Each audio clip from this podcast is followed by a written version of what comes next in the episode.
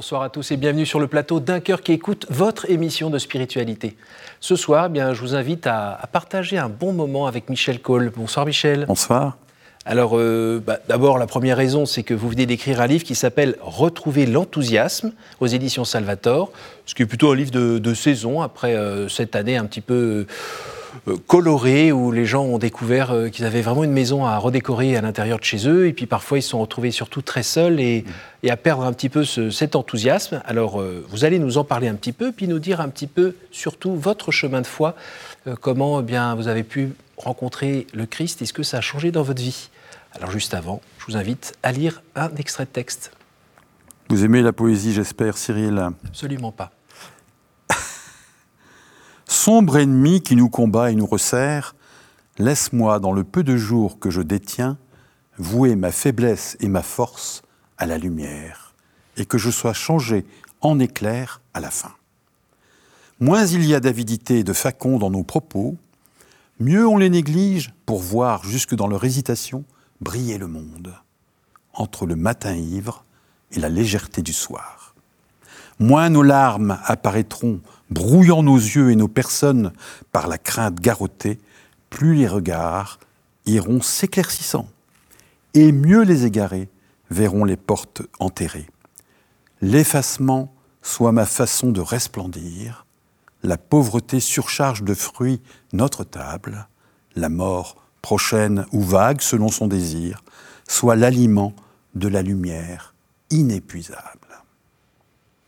C'est un poème de Philippe Jacotet, euh, poète qui, qui, est disparu il y a peu de temps, et qui pour moi symbolise ce que je rêve de réaliser chaque jour, c'est-à-dire de m'effacer un petit peu plus, devant la beauté des êtres, la beauté des choses, la beauté de la création, non pas m'effacer pour disparaître, mhm. mais m'effacer pour en être le réverbère, le réflecteur. Voilà. C'est un peu ma vocation, à l'heure où je vous parle. C'est ma joie de vivre, c'est ça.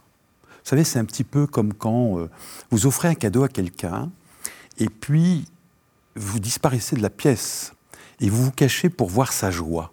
Mhm sans, vouloir être comme un prédateur, dire c'est moi qui te l'ai offert. Simplement jubiler de voir quelqu'un recevoir un cadeau. C'est un petit peu ça. Et, je trouve que ce poète a dit les choses magnifiquement. Et, ce qui est assez extraordinaire, c'est que l'effacement sous ma façon de resplendir, il a écrit ça à 32 ans, ce verset, et c'est devenu sa règle de vie. Mmh, mmh. Vous vous rendez compte? Écrire ça, un verset, l'effacement soit ma façon de resplendir et s'y tenir jusqu'à 95 ans, puisqu'il a rejoint la maison du Père à 95 ans. C'est magnifique. Bon, moi, je ne suis qu'un artisan. Alors vous, vous êtes, euh, je ne l'ai pas dit au début de l'émission, parce que plusieurs personnes vous connaissent quand même, notamment à travers euh, de nombreuses années comme journaliste dans la presse chrétienne. Hmm. Pas que, mais notamment.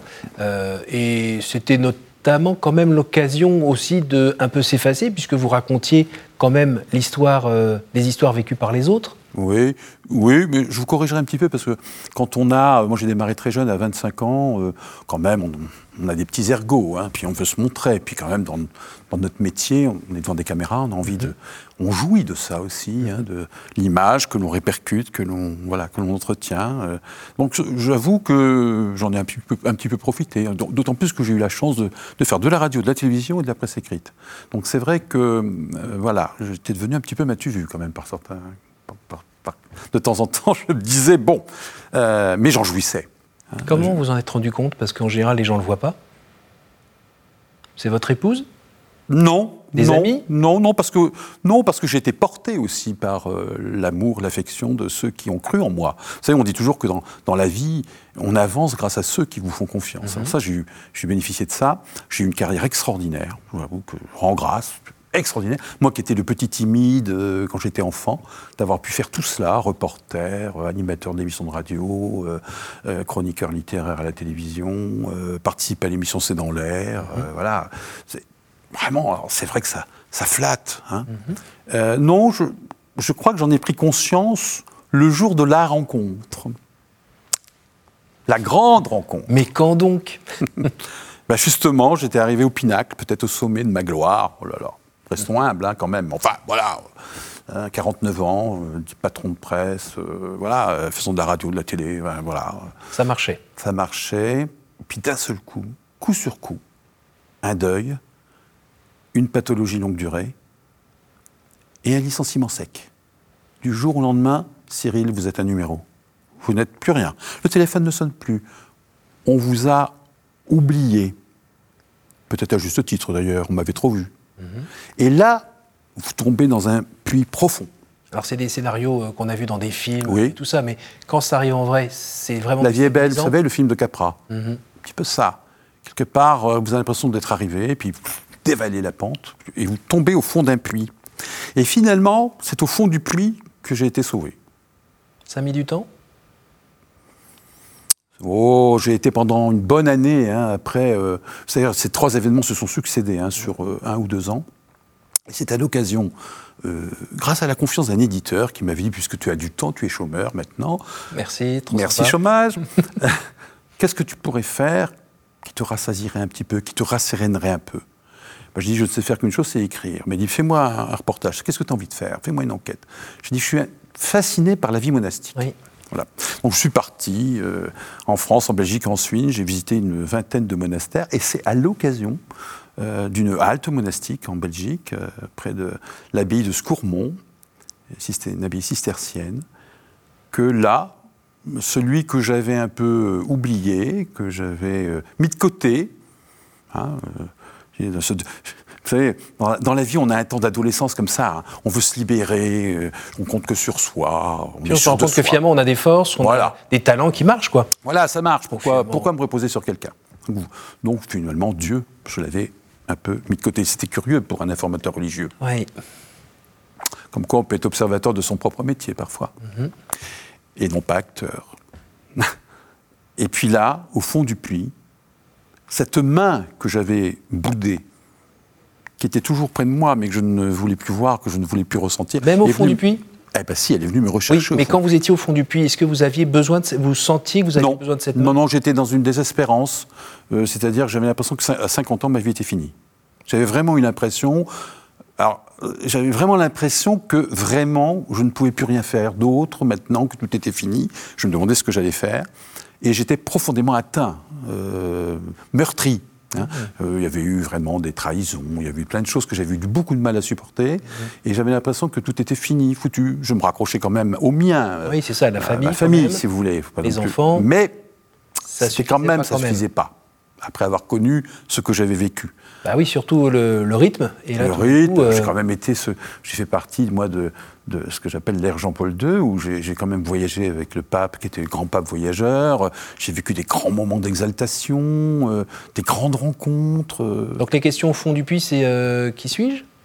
Oui, exactement. en fait Est-ce que Et- quand de même- vous aviez répondre- construit sur du sable aussi ou pas?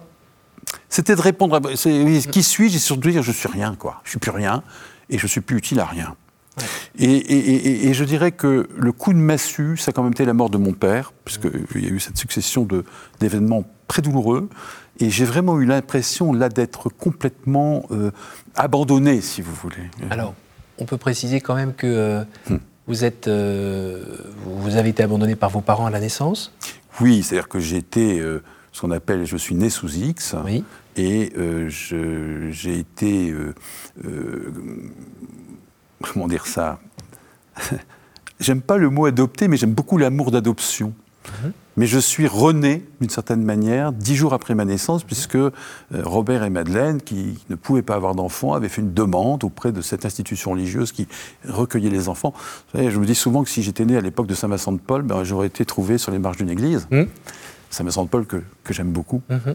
Et euh, mes parents euh, avaient choisi mon prénom, Michel, et sont venus me chercher. Et à la mort de ce père adoptif, est-ce que vrai ça, ça réouvre, euh, ça rouvre, pardon, Je, je me suis senti, bon, maman était encore là, bien sûr, mais je me suis senti en perdition, oui. Je me suis senti en perdition. C'est comme si on m'amputait charnellement de quelque- d'un membre. hein.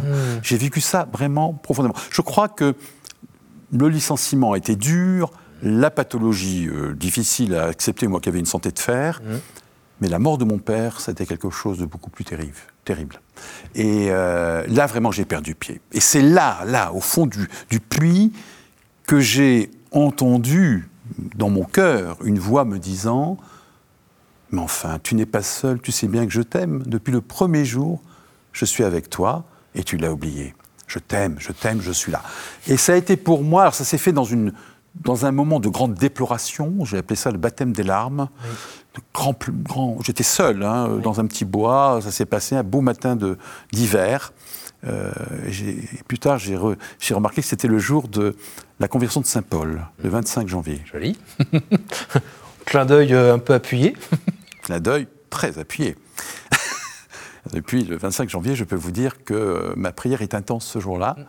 Mais c'était extraordinaire, cette sensation de, de vider de son sac, c'est qu'elle de dire, tout ce que je trimballais de, j'ai utilisé un mot pas sympa, mais de saloperie, de saloperie que j'avais commis moi-même ou que, que d'autres avaient commis euh, contre moi.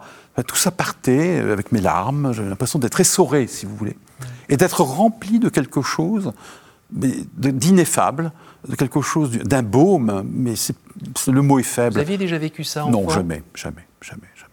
Ah non, jamais. Et ce qui est assez extraordinaire euh, pour moi, c'est que j'étais en Belgique, donc je suis revenu en voiture sur Paris, et que en voiture, je me suis dit, mais qu'est-ce qui t'arrive? Tu es en pleine dépression Mais j'étais pas en dépression, parce que j'étais heureux. Donc c'était pas une dépression, c'était une renaissance, une nouvelle renaissance. Comme dix jours après ma naissance, mes parents adoptifs venaient me chercher, je, renaissais après avoir euh, touché le fond du puits. Madame vous a regardé avec des yeux comme ça, en rentrant? Ma femme, oui, c'est étonnant ce que vous dites, parce que en rentrant, bon, je, parce que j'étais quand même taraudé par ce qui m'arrivait. Je, mhm. je suis un intellectuel, je voulais donner des mots. Qu'est-ce qui m'arrive? Mais je n'étais pas prêt à dire, à confier ce qui m'était arrivé.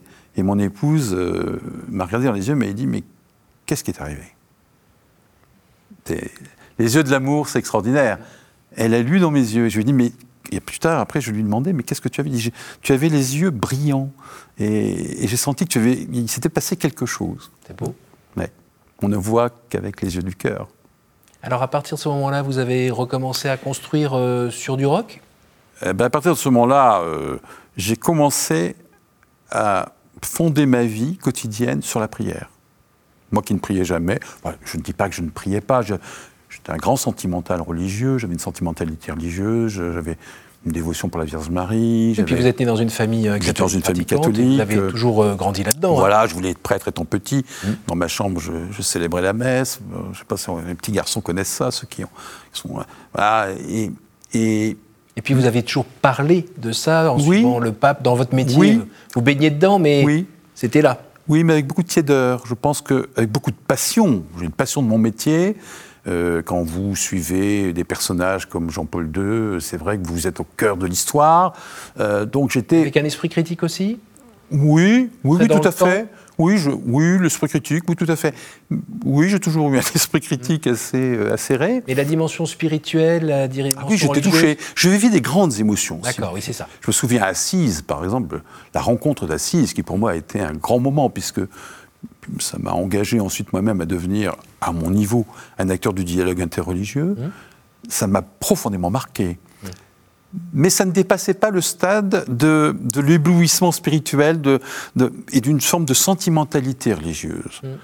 Mais de pas, je ne ressentais pas ce lien, euh, ce lien, j'allais dire, d'appartenance à quelqu'un, ce lien de reconnaissance, de gratitude profonde. À une personne. À une personne. Et il a fallu attendre 49 ans pour que, dans le fond de ce puits, cette main me dise T'avais oublié que j'étais là, gros bêta. Et, ça, c'était un grand moment. Alors, Donc, vous n'êtes. Est-ce qu'on peut dire que vous êtes remonté du puits? Peut-être pas, vous avez fait un autre chemin, en fait. Je crois que je suis remonté un petit peu du puits quand même. Ouais, je crois que je suis remonté du puits grâce à la prière. Euh, en gros, ce besoin de prier que j'ai, c'est d'être fidèle à cet instant-là, à ces retrouvailles. Je veux rester fidèle. Je veux rester fidèle à ce moment qui a été pour moi un moment de recréation, un moment de redynamisation, un, moment qui m'a permis d'essayer de trouver une cohérence, de répondre à ma vocation. Il y a eu le temps de l'adoption, mon enfance. Quelque part, euh, je crois que j'ai pressenti ce que c'était l'amour d'adoption de Dieu, à travers mes parents. Il y a eu ce moment, ce que j'appelle l'adolescence, ce moment d'émancipation où j'ai dit au bon Dieu, ben, j'ai plus besoin de toi, je sais ce que je vaux, vous allez voir ce que vous allez voir. Bon, je crois qu'on connaît tous un peu dans nos itinéraires ces moments où, voilà, on est prétentieux d'une certaine manière. Mais ça fait du bien, et puis ça peut être créatif aussi. Il ne faut pas non plus, euh, voilà. Et puis il y a eu ce moment de la conversion, qui est pour moi l'annonce, une sorte d'annonciation de ma vocation. Rappelle-toi que tu es aimé et que cet amour, eh bien, t'appelle à quelque chose, peut-être à répondre davantage à ce que j'attends de toi, et à mieux découvrir qui tu es. Professionnellement, ça a eu une incidence? Oui, ça a eu une incidence profonde, c'est que je n'ai plus voulu exercer mon métier de la même manière. Alors le paradoxe, c'est que euh, lorsque je me trouvais dans ce monastère, euh, où justement j'essayais de réfléchir à comment donner une suite à cette conversion, mon téléphone vibrait sans arrêt, et c'était un, un directeur de journal qui voulait absolument euh, que je revienne euh, dans sa rédaction pour devenir rédacteur en chef. J'ai beaucoup résisté. Et finalement, j'ai accepté. Euh, en, essayant peut-être de me mettre à l'écoute de l'esprit. Et c'était de me dire, mais puisque tu, es tellement attiré par la, vocation contemplative, d'une certaine manière, bah, tu veux être un contemplatif dans la vie active. Je serai un contemplatif. Mmh. Et donc je suis redevenu rédacteur en chef et je lui rends grâce d'avoir insisté parce que peut-être que j'aurais peut-être été dans une voie d'isolation, euh, de désincarnation. Vous étiez attiré un petit peu par la vie érémitique Oui, enfin j'étais quand même hein. marié, euh, je ne pouvais pas me permettre. Mais je, ne me sentais plus l'envie d'agir. Je préférais euh, méditer. Alors l'oraison qui vous faisait peur avant, vous faites ah plus peur après Ah non, non, non, j'avais besoin de mes 45 minutes. C'est 3-4 heures maintenant 45 minutes le matin. On ne faisait pas minuter. Hein. Oui, oui. Mais je, ma prière préférée, c'est les laudes. Ce sont les laudes. Je trouve que c'est un champ d'action de grâce extraordinaire. Vous participez au lever du jour. Mhm. Chaque jour, vous dites merci d'être vivant. Merci Seigneur de ce cadeau que tu me donnes d'être vivant. Et on prie avec les autres chrétiens aussi. et en union avec toute l'Église. C'est un grand moment pour moi. Euh, alors je, il se trouve que je me couche tôt et je me lève tôt, et ça me permet vraiment d'avoir ce temps de consécration, de conversation. J'aime bien me dire que je me, suis converti, je me suis converti à la conversation avec le Seigneur. Et la contemplation devant euh, une hostie, par exemple? Alors ça, c'était, oui, dans, dans mon livre euh, qui s'appelle Conversion silence, je raconte que j'ai découvert euh, l'adoration eucharistique après cette euh, conversion. Je l'avais connue étant enfant, puisque j'avais été dans des collèges euh, catholiques, j'avais été au petit séminaire, je saurais mhm. tout, Cyril. Donc je connaissais bien cela. Mais c'est vrai que j'avais pris un peu mes distances avec cela. Et là, non. Je me souviens à Saint-Sulpice d'un grand moment, avant un tournage d'émission de télévision d'ailleurs, où j'avais eu besoin de me ressourcer. Et j'ai circulé dans l'église Saint-Sulpice, qui est très grande, et à un moment, j'ai vu un petit attroupement de gens dans une chapelle. Qui suis allé. Esprit euh, professionnel, curieux, qu'est-ce qui se passe? La curiosité n'est pas qu'un vilain défaut. Non. Et, j'y suis allé, et là, je me suis retrouvé à genoux. Et j'ai retrouvé quelque chose du parfum, de, de l'ambiance que j'avais pu connaître dans ce petit bois de Scourmont où, où, où Jésus était venu à ma rencontre. Mhm. Et du coup, euh, voilà, je, trouvais que le temps d'adoration eucharistique pouvait être un moment très fort aussi. Mais c'est vrai que voir un beau paysage aussi, ça peut permettre aussi de contempler euh, un beau visage aussi, une belle, une belle toile de peinture. La création humaine, pour moi, reflète aussi la, la, magnificence de Dieu et surtout son extrême bonté de nous avoir donné tous ces dons. Alors qu'on a eu cette chance de vivre cette expérience, je dis chance quand on ressort, hein, pas quand on tombe. pas quand on tombe. Voilà. Euh, après, le partager euh, auprès de son épouse, le partager, voire le transmettre auprès de ses enfants ou de ses amis, c'est possible Ça a marché Parce qu'on connaît euh, l'incommunicabilité des êtres. Quand, par exemple, on souffre, où là, l'autre ne peut pas rentrer à l'intérieur et vivre complètement ce qu'on vit. Et on vit des moments très durs, très seuls dans ces moments-là. Mais quand on a la lumière, la joie, l'enthousiasme, est-ce qu'on arrive à le transmettre? Est-ce que vous avez réussi? Est-ce que vous réussissez? Ou est-ce que Dieu le réussit en vous? Allez, on va dire les bonnes choses. Ah bah Dieu réussit certainement des choses en moi, mais lui le sait. Moi, parfois, je ne peux ne pas m'en apercevoir. Est-ce que je suis un bon transmetteur? Je ne sais pas. En tout cas, à la maison, on a réussi quelque chose avec euh, Martine. C'est-à-dire, euh, on a des surtout, surtout pendant les vacances, parce qu'on n'a pas les mêmes rythmes euh, dans la vie ordinaire. Mais pendant les vacances, c'est vrai que la prière conjugale est très importante. C'est un moment formidable, ça. Prière conjugale. Ce que vous ne faisiez pas euh, avant. Ce qu'on ne faisait pas du tout avant. Euh, j'ai une femme qui est très engagée dans l'Église, beaucoup plus, qui l'était beaucoup plus que moi. Euh, donc elle, vivait ça avec son groupe, son groupe de prière. Moi, je, n'avais pas, je ne connaissais pas cet aspect-là, cette vie communautaire. Mhm. Et là, maintenant, je, suis très très attaché. L'Eucharistie aussi, évidemment, la, la messe dominicale a, pris quelque chose, il a pris une importance très forte dans ma vie. Et, alors là, ce que je découvre, alors ce que je découvre, c'est l'art d'être grand-père.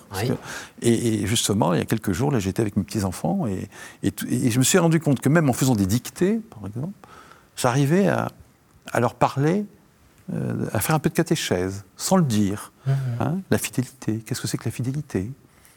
Hein, Fidélité, euh, voilà. Ou, ou alors, euh, je viens de perdre ma maman. bon, elle a été encore une amputation. Hein, les petits-enfants vous demandent, mais oui, euh, elle est où, maman elle est, elle est partie où? Alors, je dis, bah, tu vois, finalement, maintenant quand tu regarderas la nuit étoilée, tu pourras te dire qu'une des étoiles, eh bien, c'est mamie. Euh, et je me dis, par les choses toutes simples, hein, comme mhm. cela, on peut introduire aussi les enfants. Au grand, à la contemplation. Oui. La voie lactée qui mène à la vérité. Mhm. Euh, et euh, ça, c'est génial. Et ça, ça me donne de l'enthousiasme. Je me dis que moi, j'ai eu la chance d'avoir des grands-parents qui, quelque part, euh, m'ont permis de vivre une enfance qui avait un avant-goût de paradis. Je le souhaite pour tout le monde. Je sais que tout le monde n'a pas eu une enfance comme cela. Moi, j'ai eu cette chance, cette, cette grâce-là, avec mes parents, avec mes grands-parents. Et je souhaite aujourd'hui transmettre aussi cela euh, à mes petits-enfants, et que le temps que le Seigneur va me donner maintenant, je voudrais que ça soit ma priorité. Alors, il y aura d'autres priorités, l'écriture, parce que ça, c'est aussi un chemin de Parce que là, vous découvrez la retraite, le temps de la retraite. Voilà, le temps de la retraite. Mais c'est enthousiasmant de se dire tout ce qu'il y a à faire, mhm. tout ce qu'il y a encore à faire. Euh, et on voit bien que, ben voilà, quand vous arrivez à 65 ans, vous vous dites, vous multipliez par deux, vous dites, bon, moi, j'y arriverai pas. Hein, à moins de s'appeler Mathusalem. Mais je n'y arriverai pas. Mm. Mais moi, c'est pour ça que j'aimais beaucoup ce poème de, de Jacotet. Euh, la mort ne doit pas nous, nous faire peur. Euh, sur la mort, disait François d'Assise. Mm-hmm. Euh, on sait que le chemin, un jour, se terminera. Mais moi, ce que je mesure, c'est tout ce que je dois faire encore avant de rejoindre la maison du Père éternel qui m'attend sur le pas de la porte. Une petite question. Parfois, il y a des personnes qui, euh, après euh, avoir euh, revu la lumière, on va dire, d'être mmh. sorties de, ce puits, parfois perdent un petit peu d'énergie à se dire Ah, j'aurais dû faire ci, j'aurais dû faire ça. Et ils ont des, remords, des regrets et autres. Est-ce que vous avez été un petit peu attaqué par. Non. Moi, je suis un homme du matin, comme disait Jean Sullivan.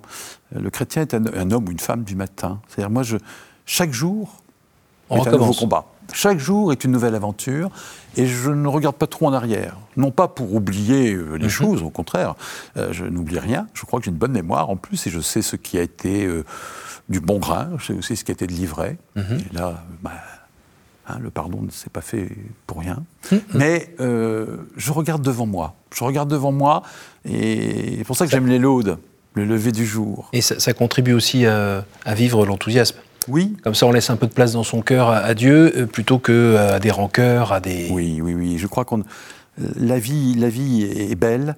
Euh, la vie est aussi courte. Hein. Oui. Ça va vite, ça va très très vite. Ne gaspillons pas ce temps, ce cadeau qui nous est donné. Hein. Faisons fleurir les plus belles fleurs de notre jardin, plutôt que de biner les mauvaises herbes.